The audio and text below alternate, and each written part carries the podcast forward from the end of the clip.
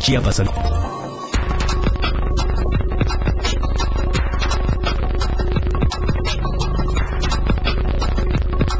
La radio que quieres escuchar, 977.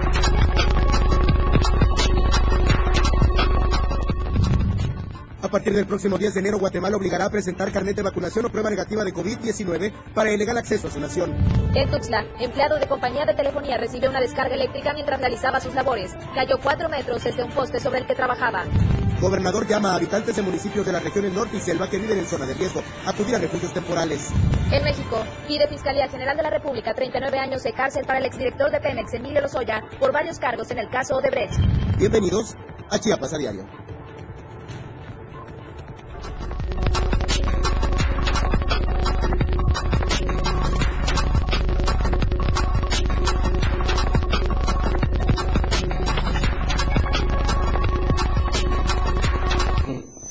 Tardes, los saludamos con mucho gusto desde la Torre Digital, desde donde estamos transmitiendo en vivo este informativo. Recuerde, la página oficial es www.diariodechiapas.com. Ahí nos puede ver y escuchar las 24 horas del día. Mi nombre es Dora García de Alba y como siempre, es un gusto compartir este espacio con Eric Ordóñez. Muy buenas tardes, Eric. Dora, muy buenas tardes y muy buenas tardes a todas y todos ustedes que también nos sintonizan a través del 97.7, la radio del diario, transmitiendo desde la capital del estado, en la Torre Digital del Diario de Chiapas. Gracias por el favor de su amable audiencia, por su sintonía esta tarde. Y cuidado, luego de las intensas lluvias provocadas por el Frente Frío número 19 en los municipios de las regiones norte y selva del estado de Chiapas. El gobernador Rutilio Escandón Cadenas hizo un llamado a las familias para que en caso de afectaciones en las viviendas se trasladen a los refugios temporales, a fin de recibir ayuda humanitaria y todas las atenciones necesarias en su protección. Asimismo, pidió transitar con precaución ante los derrumbes y los daños en diferentes tramos carreteros. Escuchamos al gobernador del estado, Rutilio Escandón Cadenas. Hacemos el llamado a todos los habitantes de la zona norte, la zona selva del estado, porque este frente frío número 19 afectó con fuertes lluvias el día de ayer y antier. Les decimos que si tienen problemas con su vivienda, ahí tenemos los refugios temporales, donde se da ayuda humanitaria, alimentos, medicamentos y todo lo que sea necesario para atender esta urgencia que provocan los fenómenos. Nos cuidemos, cuidemos a la familia. También les informamos que fueron afectadas vías carreteras, así que hay que tener mucho cuidado y que ahí las autoridades estamos muy sumadas, muy juntas. Ahí está el gobierno federal, el gobierno del estado, el gobierno municipal, para auxiliar a las y a los chiapanecos. Bien, debemos estar atentos no únicamente de las lluvias, sino también de los bloqueos. Continúa en el municipio de Altamirano este bloqueo total en las entradas. Es por parte de los pobladores elegido Puerto Rico de este municipio, quienes están bloqueando, le repito, las tres entradas principales para exigir la liberación de sus 37 compañeros que fueron privados de la libertad desde el pasado 29 de diciembre del 2021 por integrantes de la ASI. Estos habitantes se encontraban instalados en un bloqueo carretero total desde la mañana del lunes en, las- en estas tres entradas principales de la localidad y urgieron a las autoridades del gobierno federal y estatal su intervención. Ellos aseguraron que hasta la fecha ninguna autoridad se ha tomado la molestia para solucionar el caso. Cabe destacar que estas carreteras aún permanecen bloqueadas por más de mil campesinos. Hay que señalar que estos 27 indígenas que fueron retenidos el 29 de diciembre en la comunidad de Puerto Rico, municipio de Altamirano, por partidarios del exalcalde Roberto Pinto Canter, continuaban privados de su libertad. Es lo que informó el síndico del Consejo Municipal, Gabriel Montoña Oceguera.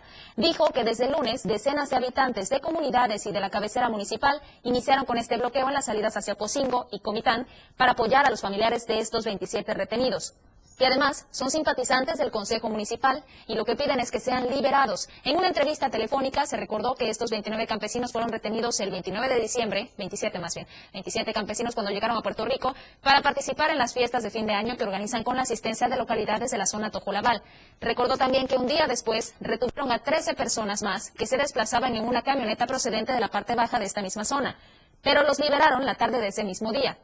Señalan además que esta retención forma parte de las secuelas que se quedaron por este cambio que se dio en Altamirano.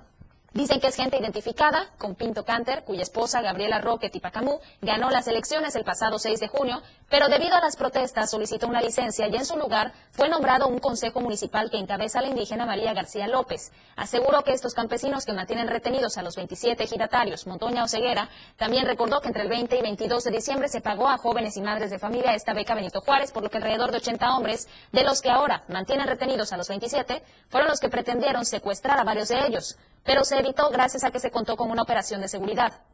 Se informó también que los captores Ellos exigen que los funcionarios estatales se trasladen a la Candelaria para negociar la liberación, pero nadie va a entrar porque saben justamente a lo que van. Comentó que la tarde de este martes se programó una reunión con autoridades estatales en la capital, por lo que estaba a la espera de los resultados. Por separado, la secretaria de Gobierno, Cecilia Flores Pérez, afirmó que han intentado comunicarse con ambas partes. Están en estas mesas de diálogo y esperan que en las próximas horas tengan una respuesta de ambos grupos para que logren, que sientan en esta mesa logren estos acuerdos y finalmente señalan son intereses políticos, por lo que no es un asunto complicado de dirimir, siempre y cuando haya voluntad, es lo que señalan justamente en la Secretaría de Gobierno. Y el 2021 cerró con algunos temas inconclusos, heredándoselos a este, este nuevo año, el 2022, en el que parece ser que las cosas pintan exactamente igual, al menos en la Secretaría de Movilidad y Transportes, donde de nuevo por el incumplimiento han habido manifestaciones por los socios del Conejo Bus, a quienes no les han pagado durante más de 25 meses. Socios del transporte público eh, del extinto Conejo Bus se manifestaron a las afueras de la Torre Chiapas con la finalidad de exigir el pago de 25 meses, que es el de esa deuda, que se estiman son más de, escúchelo, 70 millones de pesos. Señalaron que se ha dado una actitud de poco cumplimiento por parte del secretario de Movilidad y Transporte, Aquiles Espinosa García, ya que les prometió que se les pagaría antes del 31 de diciembre del 2021. En esta reunión aseguraron que la intención es que se les pague lo correspondiente a 12 meses, equivalente a 36.5 millones de pesos. Javier Clemente Hernández, socio del Conejo Bus, señaló que, estuvo, que sostuvo una reunión con Julio César Vázquez Pérez, subsecretario de egresos de la Secretaría de Hacienda, quien comprometió a realizar un pago a más tardar en la tercera semana de enero del 2022. Javier Clemente Hernández declara esto un socio del Conejo Bus y sabe qué, discúlpeme aunque se escuche grosero, de los que sobreviven, porque han muerto casi una decena de socios de Conejo Bus hasta este 2021 que fallecieron, fallecieron sin recibir su pago. Dijo que acababan de tener una reunión con esta persona y queremos que se tenga un pago parcial, y esperamos sea de 12 meses. Aunque no lo aseguró, expresó que la gestión por parte de la Secretaría de Movilidad no se hizo y que sería en estos próximos días que se pagaría, dijo tras salir de esta reunión en la Torre Chiapas. Manifestó que existe confianza y diálogo, pero también esperan que existe cumplimiento por parte de las autoridades estatales que hasta el momento les deben 25 meses, lo cual equivale a más de 70 millones de pesos, ya que son 139 juegos de placas y 105 personas físicas las afectadas por la falta de pago. Dijeron que darán el beneficio de la duda, sin embargo, de continuar así mantendrán estas acciones de lucha, ya que lo que buscan es que se les pague, además de la devolución de las placas de la ruta 1 y 2, para que puedan trabajar en el único sustento que tienen. Sostuvieron que continuarán atentos ante las indicaciones que se puedan dar, afirmando que hay disposición por parte del sector con las autoridades del transporte y hacendarias, las cuales hasta hoy no han realizado el pago. En medio de esta situación, resulta un poco contradictorio lo siguiente, y es que Chiapas destaca en transparencia de recursos. La Secretaría de Hacienda de forma permanente actualiza la información financiera, contable y presupuestaria de los ingresos y gasto público a través de la publicación confiable, verificable, veraz y oportuna en los portales electrónicos. En este sentido, Jiménez Jiménez destaca informe estatal del ejercicio del gasto 2021 emitido por el Instituto Mexicano de la Competitividad, en donde se reconoció a la Secretaría de Hacienda del Estado de Chiapas como una de las entidades de mejor desempeño en materia de contabilidad gubernamental. Esto por los trabajos realizados con el fin de mejorar el reporte de información financiera y agregó que el Estado mejoró en 29.2 puntos respecto al 2018, siendo una de las entidades federativas con mayor avance. El funcionario estatal señaló que el portal de transparencia de esta dependencia se encuentra publicada la información que obliga a la Ley de Transparencia y Acceso a la Información Pública del Estado, las normas establecidas en el título quinto, capítulo 5 de la Ley General de Contabilidad Gubernamental la generada también en el sistema de recursos federales transferidos, así como la información referente a las participaciones fiscales entregadas a los municipios de la geografía chiapaneca. De esta manera, la Secretaría de Hacienda refuerza este compromiso con la transparencia presupuestaria y con el derecho de que las y los ciudadanos conozcan en qué y para qué se utiliza el recurso público. Bueno, en otro orden de ideas, en su reciente visita a Villaflores, el gobernador del estado, Rutilio Escandón Cádenas, anunció, de manera oficial por supuesto, que el monto del apoyo a las personas mayores de 65 años será a partir de enero de 3.850 pesos bimestrales. Desde el domo de la colonia Santa Catarina, el mandatario estatal dijo que el presidente Andrés Manuel López Obrador ha tenido la voluntad de apoyar a este grupo de personas desde antes de llegar a la presidencia y tiene la meta de en 2024 se pagarán 6 mil pesos por adulto mayor. El delegado federal de los programas de bienestar, José Antonio Aguilar Castillejos, mencionó que se han entregado apoyos por un monto de 458 millones 120 mil 946 pesos hasta 2021 y agregó que el estado de Chiapas es uno de los más beneficiados con el programa ya que se han logrado canalizar recursos que otros estados del país no aprovechan.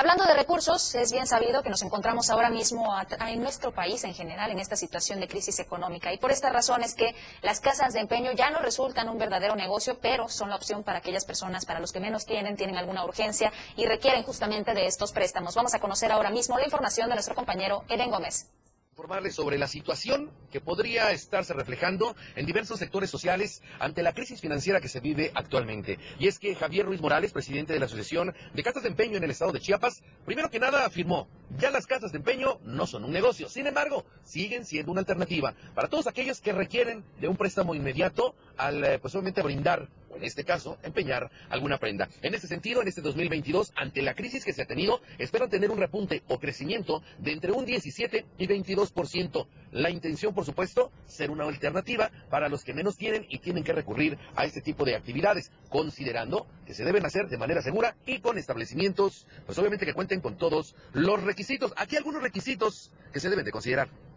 De documentos como es el alta de Hacienda, como es el permiso de Profeco, y como es el permiso de la Fiscalía del Estado. Con esos tres documentos que exhiban eh, de manera eh, actualizada es, suficiente. Eh, ¿Qué tiene que hacer una persona al llegar, solicitar esos documentos? Los tiene que ver exhibidos en las paredes. Es inclusive es sancionado aquel que no exhiba la ley de Profeco en el artículo 27, lo señala muy claramente que estos, estos documentos tienen que estar exhibidos y a la vista del público. Por supuesto.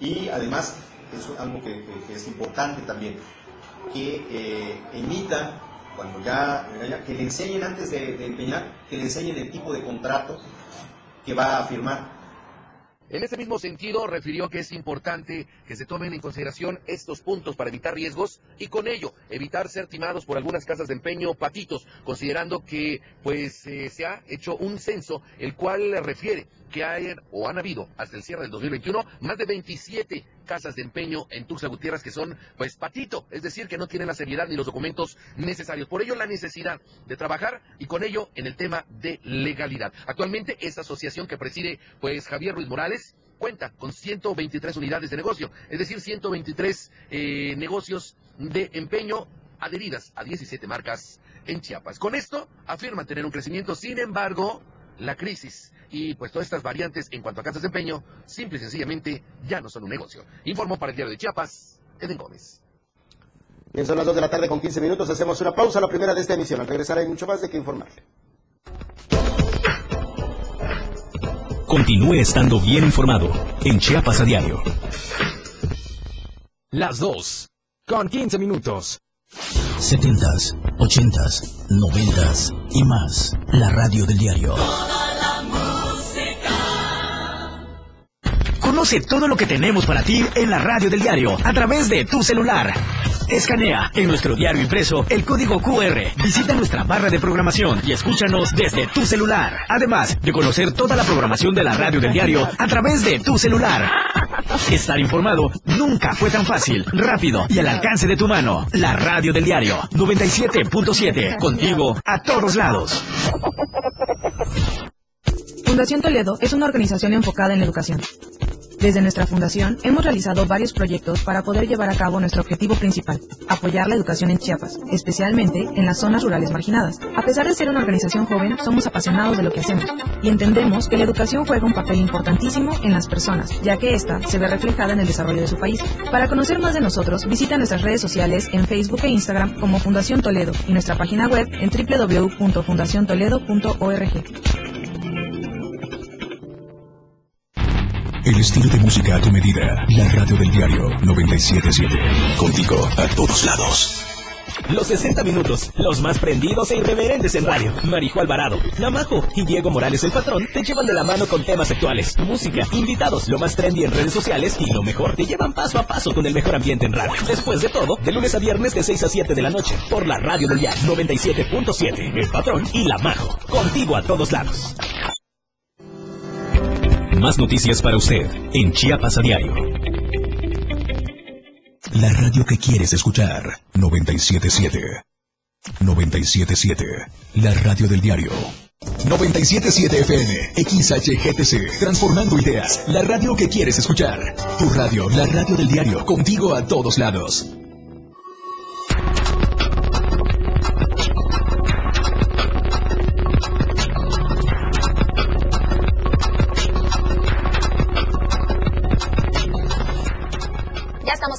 Recuerdo que seguimos en esta transmisión de Chiapas a Diario. Gracias por acompañarnos. Un saludo a los que nos escuchan a través de la 97.7, la radio del diario. Seguimos con información y esto va dirigido a todos aquellos usuarios que tienen contratados los servicios de teléfonos de México. Y es que a través de varias cuentas, a través de Internet, denunciaron justamente la caída de este servicio la mañana de la tarde más bien de este 5, mañana tarde porque fue a mediodía de este 5 de enero. Y es además la primera caída del 2022, así arranca esta empresa de conexión teléfonos de México. De acuerdo con este sitio conocido como Down Detector MX, se registró una intermitencia con los servicios de Internet de Telmex, la cual también puede afectar a los servicios de Telcel y de Movistar. De acuerdo con este reporte, reporte que fue a través de la cuenta de Twitter de esta plataforma, Down Detector México, los reportes de los usuarios señalan que estas fallas comenzaron a presentarse desde las 12 con un minuto de este miércoles. Sin embargo, los primeros nueve registros enviados directamente a esta página web comenzaron a las 11 con 36 minutos. Es una cifra que creció exponencialmente. Y es que pasados 20 minutos ya tenían 581 mes. A las 12 más de 2.705 y a las 12 con 21 minutos cerca de 4.429 reportes de esta falla del servicio de Internet de Telmex. Asimismo, se detalló que el 97%, el 97 de los problemas comunicados con respecto al Internet, mientras que el 2 eran reportes por un apagón total y el 1% por el sitio web. Hay usuarios quienes reportan que solo se tiene acceso con los servicios de Google, las redes sociales como Facebook, WhatsApp o Instagram, que todavía no están caídas. En otro orden de ideas, tenemos suficientes vacunas, ha declarado y asegurado el gobernador del estado, Rutilio Escandón Cadenas, advierte que al vacunarse ante la variante Omicron eh, es necesario en nuestro país. Asimismo, destacó que la labor de los trabajadores de salud, quienes visitan casa por casa y negocio por negocio para atender a este problema de salud. Escuchamos al gobernador de Chiapas, Rutilio Escandón. Hoy están abiertos 65 centros de vacunación y las trabajadoras y los trabajadores de la salud siguen trabajando casa por casa, negocio por negocio, para atender este problema de salud ahora con esta cepa aún de mayor contagio que es el Omicron. Así que aprovechemos, tenemos suficientes vacunas y ya de acuerdo a la evidencia médica, estas salvan la vida. Muchas gracias a todas las heroínas y héroes de batas blancas que están muy atentos a cuidar la salud de todas y de todos sin ninguna distinción a vacunarse, especialmente ahora que va a realizar algunas compras por el Día de Reyes. En los mercados queremos proponerles esta gran opción para que circule sobre todo en la economía local el recurso. Y es que el inicio de este 2022, en este inicio se tiene una alta expectativa y recuperación en la actividad económica local. Esta ha sido muy afectada debido a la pandemia de COVID-19 y ha generado una crisis importante para varios sectores comerciales. Sin embargo, los vendedores locales en la entidad han buscado alternativas para aprovechar este nuevo año en cuanto a las ventas y tal es el caso de la señora Flor Jiménez, quien lleva más de 30 años dedicándose al comercio al interior del mercado de los ancianos, de donde ella es una de las fundadoras. Señaló que se tiene confianza en que las cosas mejoren puesto que son una gran alternativa para los Reyes Magos en este año, considerando que se tienen a la venta diversos juguetes tradicionales, didácticos y que son una gran opción. Dijo que durante el año 2021 se tuvo un impacto negativo sobre las ventas. Ahora esto ha cambiado, ya que desde la festividad de Navidad se tuvo un repunte en las ventas. Ante esto mencionó que hay alternativas para todos los sectores, considerando que hay juguetes muy económicos, pero también de mucha calidad para quienes quieran adquirirlos en esta temporada. Esto es en el mercado de los ancianos. Oigan, y mañana, mañana esperamos la llegada de los Reyes Magos, sin embargo, para nada tienen su panorama sencillo en estas fechas. Los Reyes Magos no llegarán a las casas de más de la mitad de las niñas y los niños menores de 5 años, según los datos más recientes del Consejo Nacional de Evaluación de la Política de Desarrollo Social. Al hacer una evaluación de la pobreza entre los años 2018 y 2020, más de la mitad de los niños y niñas en México menores de 5 años viven en pobreza, es decir, 5.8 millones de menores que tienen apenas lo necesario para subsistir. Y los números que agudizan más en el caso de la población indígena, pues se estima que hasta el 91% están en condición de pobreza. Este estudio, que analiza también el impacto de la pandemia de COVID-19, alerta de que 11% de la niñez mexicana está creciendo en condiciones de pobreza extrema, en hogares cuyos padres apenas se pueden garantizar sustento y para quienes pensar en los regalos es más que un sueño. Además, la encuesta en COVID-19 indicó que en el mes de julio de 2020 casi 41.8% de los hogares con población menor de edad reportó una caída de 30% o más en su ingreso familiar. También aumentó el número de familias que reciben uno o más apoyos de programas sociales, ya que pasó de 27.2 a 40.2%, mientras que los hogares con personas menores de edad de menor nivel socioeconómico dependen ahora en mayor medida de las ayudas gubernamentales. Lo que también se encuentra en crisis es el maíz en nuestro país. La producción de caña de azúcar y también del maíz ha caído en los últimos años. Esta es la información que nos comparte nuestro compañero Ainer González. La producción de caña de azúcar y maíz en el estado de Chiapas ha ido en declive en los últimos años, y aunque fue a raíz de la pandemia por COVID-19, en donde se vivió la peor crisis, productores aseguran que esto podría continuar debido a la falta de apoyos al campo. El sector que más ha reducido su producción es la del maíz, la cual en 2011 tuvo una producción de 1.554.378 toneladas, pero para el 2020 esta cayó hasta las 777.181 toneladas. Sin embargo, la producción por tonelada de maíz ha presentado su peor racha en el año 2021, que hasta el décimo mes de ese año se registraba una productividad de 231.874 toneladas, es decir, casi la mitad de lo que se produjo el año anterior inmediato. Por otro lado, en cuanto a la producción de caña de azúcar, esta ha ido en incremento, considerando que en el 2011 en Chiapas se producían 2.779.065 toneladas, pero en 2020 llegó a los 3.268.195 toneladas y hasta octubre del año pasado las toneladas cosechadas habían superado los 3.140.702 toneladas. Esta situación en el campo chiapaneco ha generado que los precios al consumidor se encarezcan debido a la menor cantidad de alimentos que se producen en la entidad. Además, grupos campesinos han señalado durante los últimos tres años falta de apoyo gubernamental para rescate del campo en Chiapas. Para Diario de Chiapas, Ainer González. Bien, y por otra parte, el crucero con bandera de Bahamas eh, Ovation arribó ayer a Puerto Chiapas con 424 pasajeros y 422 tripulantes procedentes de Puerto Quetzal, Guatemala. La embarcación entró en las primeras horas de este 4 de enero para que los turistas internacionales descendieran y conocieran sitios arqueológicos y turísticos del Soconusco. Este mismo día zarparía desde esta terminal portuaria con destino a Huatulco, Oaxaca. Se trata del segundo crucero que arriba a Puerto Chiapas desde la reanudación de esta actividad marítima que se suspendió debido a la pandemia. El primero fue el The World, pero también recorren estas fechas varios puertos mexicanos y extranjeros. La estación, la Agencia Portuaria Integral en Puerto Chiapas explicó que este navío arribó a las 7 horas del martes en, con eslora de 179.76 metros y 41.865 toneladas brutas de registro. El Chamber Ovation ha recorrido los mares de Costa Rica, Panamá, Belice, Jamaica, Irlanda, Noruega, España, Mónaco, Francia e Italia. Durante enero permanecerá en mares mexicanos y será hasta el segundo trimestre del año que salga hacia aguas internacionales con sus tripulantes y socios que viajan a bordo de él. Para los empresarios del ramo turístico, la llegada de cruceros representa una inyección a la economía de la región, ya que los turistas extranjeros generan mayor derrama comercial en el sector restaurantero y de servicios.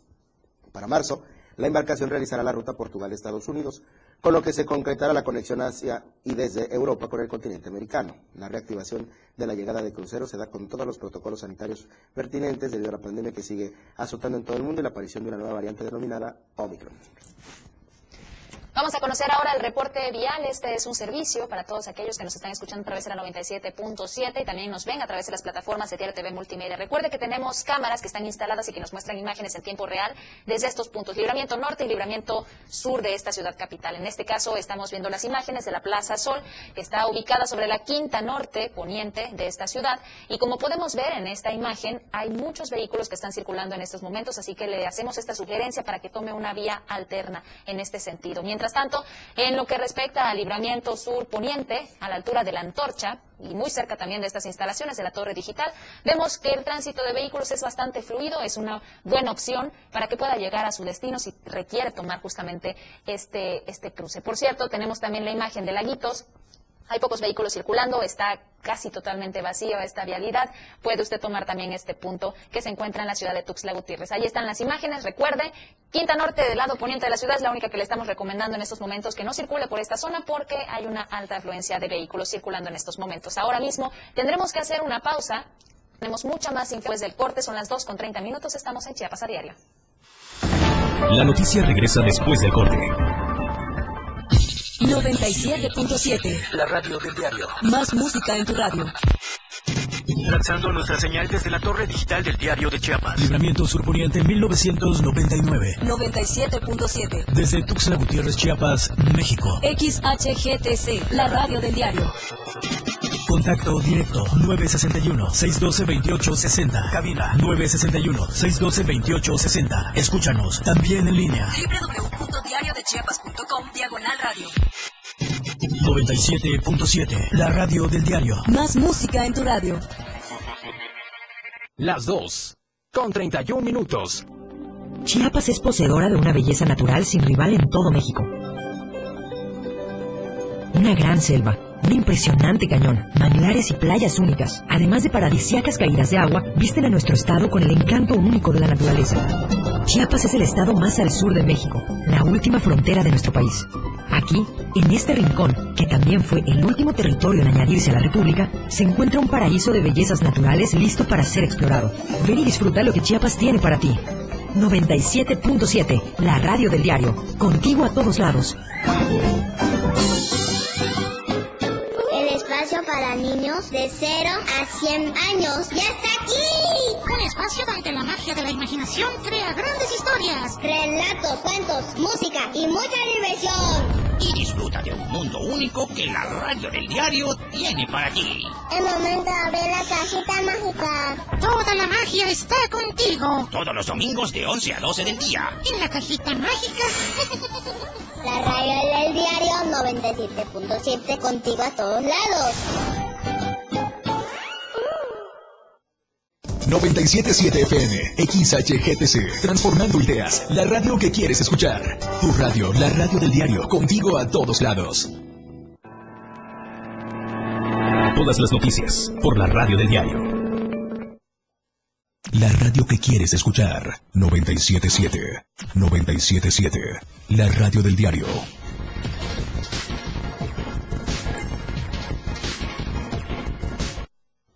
Bien, qué bueno que continúa con nosotros en esta emisión de Chiapas a Diario. Son las 2 de la tarde con 33 minutos. Nos sintonicen en el 97.7, la radio del diario. Seguramente recordará, como muchos de nosotros, que no hemos podido borrar de nuestra mente aquel, aquel trágico 9 de diciembre cuando se registró un accidente en el que perdieron la vida decenas de migrantes. El puente peatonal que fue impactado por el tráiler donde viajaban casi 200 migrantes el pasado mes de diciembre tiene daños en su infraestructura, lo que de no atenderse, aseguran los pobladores y vecinos del lugar, podría desencadenar en un accidente que pueda poner en peligro la integridad de vehículos, conductores o personas que hacen uso del mismo. El puente peatonal se encuentra a escasos 200 metros del puente Belisario Domínguez del tramo Chiapa de Corso Tuxtla. Vecinos del lugar hicieron llegar al diario de Chiapas imágenes del concreto que sostiene la infraestructura, la cual está cuarteada en uno de sus muros. En ese sentido, aseguran es necesario y urgente que las instancias correspondientes tomen cartas en el asunto y den solución a este problema. Subrayaron el 9 de diciembre pasado un taller se impactó contra este puente afectando la estructura, la cual a la vista de todos presenta una ruptura muy profunda en un muro de concreto. Ojo también, ¿eh? o sea, muy loable lo que incluso esta colonia ha hecho y ahora que hacen este señalamiento. El asunto es que ese puente muchas veces está de lujo. Y sí, que lo reparen porque representa un riesgo para todos, pero que también lo ocupen que por cierto también nos escribieron justamente eso en esta misma transmisión, que cómo es posible que no utilicen este puente y las personas cruzan y ponen en riesgo su vida sin al no utilizarlo. Vamos a pasar a otra información. En San Cristóbal de las Casas ya se reportó el segundo incendio del año que dejó también varios daños materiales. Son miles de pesos en daños el saldo de este segundo incendio en la semana suscitado en una casa habitación en San Cristóbal de las Casas. Los hechos ocurrieron alrededor de las 19 horas con 45 minutos en la calle Girasol de la colonia Nueva Esperanza. Al lugar arribaron los elementos del Centro Regional de Protección Civil y bomberos, quienes acudieron a este llamado a través de la línea de emergencia 911. Al llegar se encontraron con un incendio declarado sin los habitantes dentro del domicilio, por lo que procedieron a realizar, a realizar justamente una entrada forzada para poder ingresar y sofocar este incendio. En este reporte oficial se indicó que se quemaron alrededor de 20 metros cuadrados, dentro de lo que corresponden dos recámaras y el área de cocina. También se dijo que el incendio pudo haber sido originado por un regulador de corriente que dejaron conectado con un cable cargador para celular. Ojo también con este tipo de conexiones. Cabe destacar que el incendio logró ser sofocado gracias al trabajo coordinado entre elementos del heroico cuerpo de bomberos y elementos de protección civil. Por su parte, los elementos de la Policía Municipal y Estatal apoyaron dando seguridad en el lugar y también resguardo a las pertenencias de los dueños de la casa mientras los elementos de tránsito agilizaron la circulación para la llegada de las unidades cisterna y lograr hacer el trabajo de auxilio requerido. Lo siguiente sucede en el municipio de, de Tonalá, Chiapas, y es importante que las autoridades competentes tomen cartas en el asunto. Es una denuncia de una compañera del medio de comunicación, Osiris Salazar, que este martes, alrededor de las seis de la tarde, se encontraba en la conocida Crucecita, que llevaba, donde lleva, aseguran, más de 20 años haciendo ejercicios, y como no, ubico perfectamente a Osiris. Durante su estadía en el mirador, cuando se encontraba haciendo ejercicio en, esta, en este mirador, fue agredida por una persona, una mujer, que desconoce su identidad, así como eh, la de su pareja. Estaba haciendo ejercicio y se percató de que las personas que aparecen en la fotografía que estamos dando a, conocer en este momento a nuestra audiencia diaria TV Multimedia eh, eh, se encontraban en el lugar y pidieron ayuda, alcanzando estos, a estos agentes pidiendo que les devolvieran eh, un bote, aseguran una discusión banal con una actitud grosera, la mujer de la foto tuvo que entregar los iris, es nuestro compañero que aparece justamente en pantalla y desafortunadamente eh, pues se vio involucrado en este, en este lamentable hecho que a decir del reporte que nos entrega nuestro compañero corresponsal, las autoridades municipales atendieron eh, el llamado de emergencia. Continuamos con la información y los que también se habrán quedado sin servicio fueron aquellos usuarios de Total Play. Lamentablemente fue porque uno de los empleados recibió una fuerte descarga eléctrica y cayó de una altura de 4 metros. Esto ocurrió sobre el bulevar Andrés Serra Rojas. Ahí, le repito, fue un trabajador de esta empresa de Total Play quien recibió una descarga eléctrica mientras realizaba sus labores y cayó de este poste a una altura de 4 metros. Este sujeto presentaba también algunas lesiones por lo que fue inmovilizado por personal de urgencias médicas y tuvo que ser trasladado a un nosocomio para recibir atención médica necesaria. Bueno, y en otra parte, en la calle Pomarrosa de la colonia Potinaspac, una persona del sexo masculino fue agredida con un arma blanca, aparentemente se trata de un machete con el que le ocasionaron una herida en la mano y en la frente. Afortunadamente solo fueron lesiones superficiales, sin embargo fue atendido por personal de la Cruz Roja Mexicana. Hasta el momento el joven señala desconocer quiénes eran sus agresores. Una gran noticia que queremos compartir en estos momentos es que han localizado a una familia que tenía un reporte de ausente en el municipio de La Trinitaria. La Fiscalía General del Estado, a través de la Fiscalía de Distrito Fronterizo Sierra y contra la desaparición forzada de personas y la cometida por particulares, logró finalmente la localización de cuatro hombres y de una mujer en La Trinitaria. Ellos fueron reportados como personas ausentes en ese municipio. Tras el reporte de los familiares efectuado el pasado 4 de enero del presente año, las Fiscalías de Distrito Fronterizo Sierra y contra la desaparición forzada de personas y la cometida por particulares dieron inicio al registro de aterando de forma inmediata acciones urgentes de investigación conforme al protocolo de actuación correspondiente y poniendo en marcha la alerta Has visto a. Como resultado de estos trabajos de búsqueda e investigación, los elementos de la policía especializada adscritos a la Fiscalía General del Estado obtuvieron resultados positivos al ubicar a Andrés Pérez Aguilar, Francisco Pérez Sánchez, Alejandro Pérez Sánchez, Jerónima Pérez Sánchez y Cristóbal Adrián Cruz Ruiz sanos y salvos en el municipio de La Trinitaria. Los denunciantes agradecieron el trabajo de la Fiscalía General del Estado, los trabajos de investigación para la localización de sus familiares. Enhorabuena, ¿eh? porque esta situación preocupa. El número de desaparecidos en Chiapas es considerable. Recientemente le dábamos a conocer el caso de una madre que está en búsqueda de dos de sus hijos, uno de 36 y uno de 29 años desaparecidos en Comitán. Fue la última vez que supieron de ellos y se dirigieron hacia la mesilla en Guatemala. En otro orden de ideas, Eduardo Ramírez Aguilar, el senador por Chiapas, destacó y aplaudió las acciones hasta hoy implementadas por el gobierno del Estado, particularmente en el buen manejo de la contingencia sanitaria por COVID-19. El chiapaneco dijo que en medio de esta pandemia por el coronavirus, Chiapas se ha destacado por el buen manejo en la prevención a través de las brigadas casa por casa. Ramírez Aguilar expresó que el gobierno de Rutilio Escandón es un gobierno sobrio y ordenado, tanto administrativa como financieramente, por lo que es reconocerse la transparencia y austeridad con que ha trabajado. Asimismo, también preponderó el impulso que se ha dado al rubro de la seguridad a través de las mesas de seguridad con la finalidad de mantener la tranquilidad, la armonía y la paz en el Estado.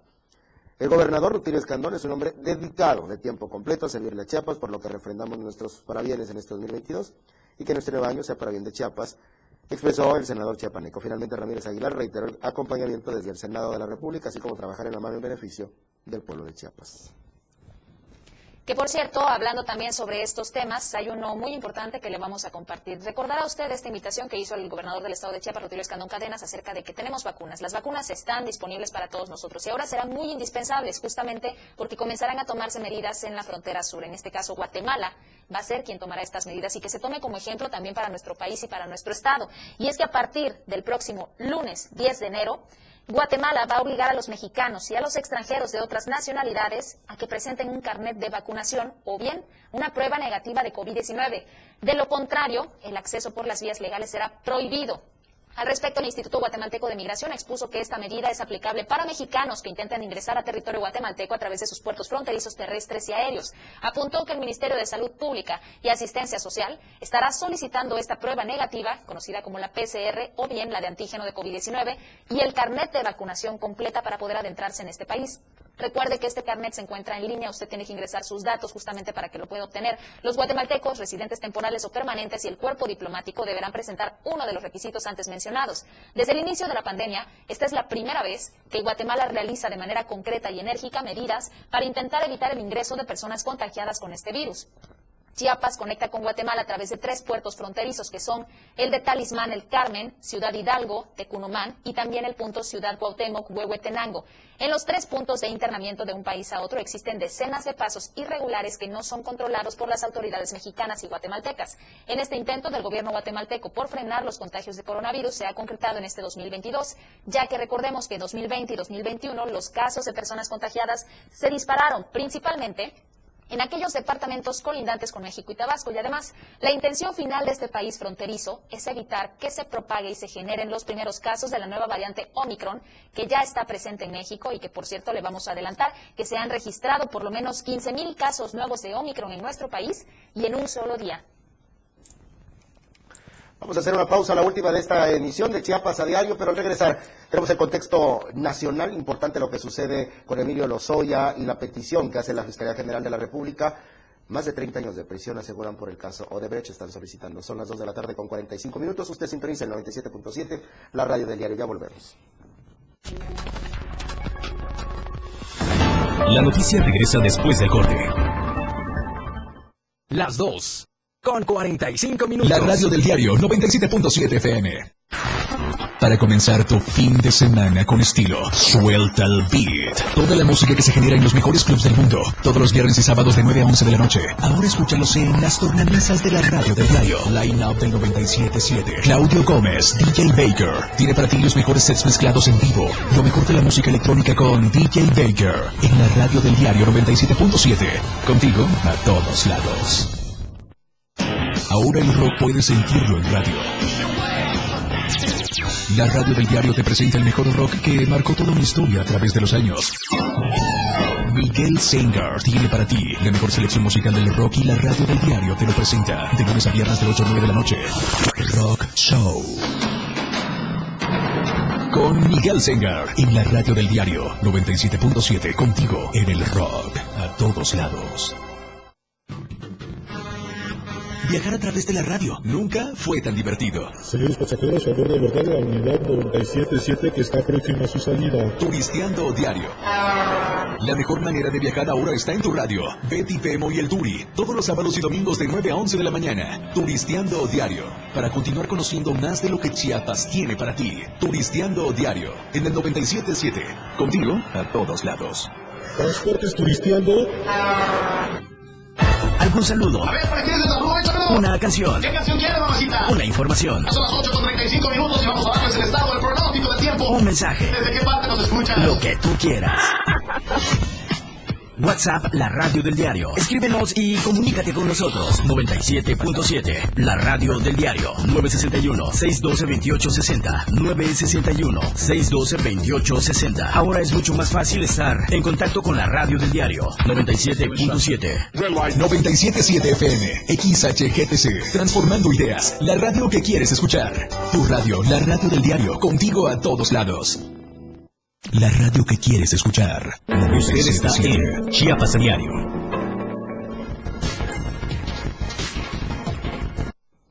Qué bueno que continúa con nosotros en esta emisión de Chiapas a diario. Como se lo anticipaba, la Fiscalía General de la República está solicitando 39 años de prisión para el exdirector de Pemex, Emilio Lozoya, por varios cargos en el caso de Odebrecht. También, como se veía venir, reportan 15.000 casos de la variante Omicron en un solo día. Hay miles de contagios en entidades con alta demanda turística. Luis Carlos Silva nos tiene más detalles al respecto. ¿Cómo te encuentras, Luis? Te escuchamos. Con el placer de saludarte, Erika, amigos del auditorio, gracias y excelente tarde. Efectivamente, ya están echados los dados para que, desde el punto de vista jurídico, la Fiscalía General de la República, con base en el Código Penal Federal, busque una sanción ejemplar de casi 40 años de cárcel para Emilio Lozoya Austin, exdirector de Petróleos Mexicanos. De acuerdo a lo que establece precisamente el artículo 400 de este código en mención, el delito de asociación delictuosa por el cual él estaría vinculado a procesos desde hace ya poco más de un año, él tendría una pena de 5 a 15 años de prisión. Otro más, que es operaciones con recursos de procedencia ilícita, tendría otra sanción que equivale entre 10 y otros 14 años más de, cárcel, y el de cohecho tiene una pena de 2 a 14 años. La sumatoria de todos estos delitos por los cuales el, el imputado ahora enfrenta precisamente este proceso desde el penal y no en libertad, como se lo había prometido en la cuarta transformación, ahora él podría precisamente ser sentenciado en el transcurso de los próximos meses. Hilda Margarita Austin, que es la madre de Emilio Lozoya Austin, también pudiera ser enjuiciada y declarada culpable, dinero de asociación. Para ella se pediría una pena de hasta 25 años de prisión, debido a que se le está relacionando con algunos delitos cometidos en el caso Obedrech, es decir, que ella había sido la principal beneficiaria en el desvío de recursos públicos, es decir, dinero que había sido entregado precisamente en tiempo y forma cuando el director de Petróleos Mexicanos ah, pues fue señalado precisamente de recibir varios sobornos. Sobre este particular, la misma Fiscalía General de la República, Eric Auditorio, establece que en la medida en la cual existan elementos probatorios para fincar responsabilidades, el Ministerio Público de la Federación, en este caso la Fiscalía, tendría elementos de, prueba, es decir, elementos probatorios para de inmediato solicitar 39 años de prisión, algo que se antoja o que se prevé, pues que podría darse en el transcurso, como te comento, de los próximos meses. No hay que olvidar que Lozoya Austin fue extraditado a nuestro país. Eh, él permaneció como testigo eh, colaborador de esta fiscalía, pero perdió ese derecho cuando fue encontrado en diferentes ocasiones y bueno, en redes sociales circularon los videos donde aparece pues departiendo muy tranquilo en restaurantes como retando a la autoridad. Y como tú bien apuntas en el caso de COVID-19, en la variante Omicron, más de 15.000 casos podrían detectados en diferentes entidades y la saturación de los centros eh, de atención, los kioscos monumentales donde se está, está aplicando esta prueba, demuestra que precisamente se tenía la razón. Desde Navidad de Año Nuevo se había advertido en este mismo espacio la posibilidad de que el repunte de COVID-19 en la cuarta ola fuera catastrófico. No nos equivocamos al decir que precisamente que esta situación se ha venido presentando en diferentes destinos turísticos y de playa, como son el estado de Baja California, Cancún, Quintana Roo y también en el Caribe, en la zona del Bajío mexicano. Es por eso que en el transcurso de estas últimas de 72 horas, las autoridades reconocen que han sido insuficientes las pruebas de PCR que se siguen aplicando y el exhorto a la ciudadanía es para que también tomen en cuenta que con el tema del invierno y la influencia estacional, eh, la variante Omicron es más severa y contagiosa, por lo cual es importante prevenir para evitar mayores contagios y que aumente la cifra casi de 300.000 fallecimientos en la República Mexicana. Regreso contigo al estudio, Eric, te mando un abrazo. Hasta aquí mi reporte, que pases un excelente día. Gracias, Luis Carlos Silva, por tu reporte. Un saludo hasta la Ciudad de México. De vuelta a Chiapas con más temas ahora. Así es, pero esta es la misma invitación que le hicimos hace un momento. Hay 65 centros de vacunación activos. Aproveche esta oportunidad y por favor cuídese. Mientras tanto, le vamos a dar a conocer lo siguiente. Y es que resulta que se están tomando algunas medidas en las escuelas públicas justamente ante este regreso a clases. Es un regreso seguro a las clases, es lo que asegura el doctor Pepe Cruz, con esta finalidad de garantizar las mejores condiciones para el retorno de las niñas, niños y adolescentes a las aulas de manera presencial. Se está capacitando al personal directivo, docente y administrativo de las escuelas públicas y privadas del Estado en cuanto a estas medidas sanitarias a seguir para prevenir los contagios de COVID-19. A través del área de promoción de la salud y en coordinación con los 10 distritos sanitarios de la entidad se brindan estas asesorías técnicas sobre el regreso seguro a clases en los centros educativos a los diversos niveles académicos, a fin de brindar las herramientas que les permitan garantizar entornos seguros y saludables. El personal de promoción de la salud realiza un recorrido por cada centro educativo para verificar que el entorno sea seguro y además que cumpla con la implementación del protocolo de seguridad sanitaria, el cual consiste, y todos lo conocemos, con instalación de filtros sanitarios en las entradas y en las salidas. Este regreso seguro a clases implica también la aplicación de medidas preventivas como el uso obligatorio y correcto del cubrebocas, la sana distancia, maximizar también los espacios abiertos, suspensión de cualquier tipo de ceremonias o reuniones, así como la detección de los casos sospechosos en las escuelas.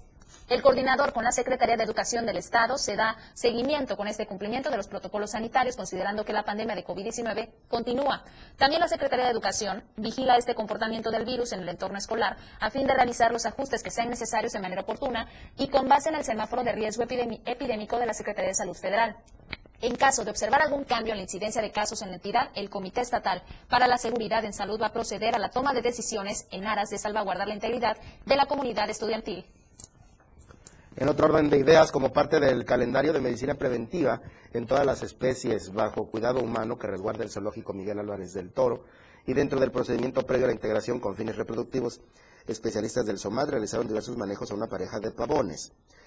Durante el proceso, las aves eh, se hizo en primera instancia un examen físico general, toma de peso y desparasitación, además de una muestra de sangre mediante la vena del tarso para realizar diferentes pruebas, tales como química sanguínea, biometría, hemática y genética, esta última integrada en el trabajo de una tesis doctoral de un estudiante de la UNAM. Posteriormente a la atención médica se encontró a los pavones en buen estado de salud, por lo que se estima que para el mes de marzo se vea reflejado el resultado de la integración de esta pareja, teniendo como resultado una mejor exhibición y posibilidades de reproducción. Cabe mencionar que diversas especies de aves dentro del zoológico han iniciado ya con las vocalizaciones que marcan el inicio de su etapa reproductiva. El pavón es un ave muy importante dentro de la fauna bajo resguardo del SOMAT, tanto que forma parte de su escudo. Además, se encuentra catalogada como una de las especies en peligro de extinción y a nivel global por la Unión Internacional para la Conservación de la Naturaleza. Esta especie, que pertenece al grupo de familia de los crácidos, habita en los bosques de niebla, siendo muy peculiar el caracterizarse por tener sobre la cabeza una proyección de cuerno rojo y un plumaje negro azulado.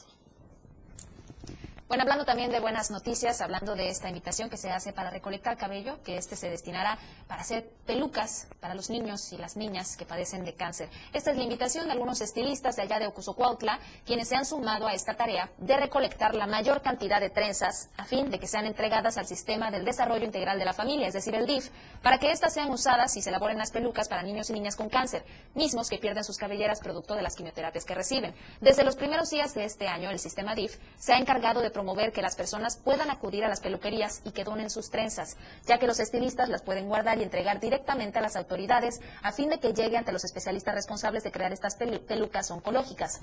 En este caso, Noé Hernández Morales es un reconocido estilista del municipio de Cozocuautla, se sumó a esta causa y pone a su disposición el negocio para que las personas puedan acudir a donar su cabello. Él relató que quienes lleguen a este salón de belleza y expresen que quieren donar su cabello, se les hace una trenza correspondiente para poder cortarles el cabello de una manera adecuada y este podría servir para las pelucas. Asimismo, se informó que quienes se corten el cabello en otros lados y quieran ir a donar su trenza, pueden acudir directamente al DIF de esta ciudad para que entreguen su cabello y dejen en claro que esta acción hace feliz de alguna manera a quienes luchan contra el cáncer, que es un proceso de por sí bastante doloroso.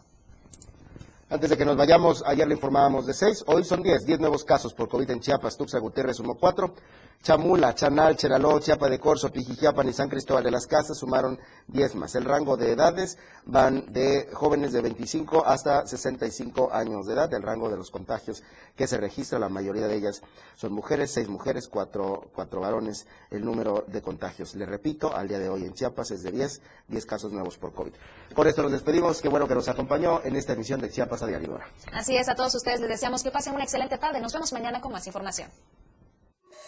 La mejor manera de estar informado está en Chiapas a diario. El más completo equipo de reporteros, corresponsales desplegados en todo Chiapas para mantenerte al tanto de lo que sucede en nuestro estado, México y el mundo. Lo que usted escuchó como noticia.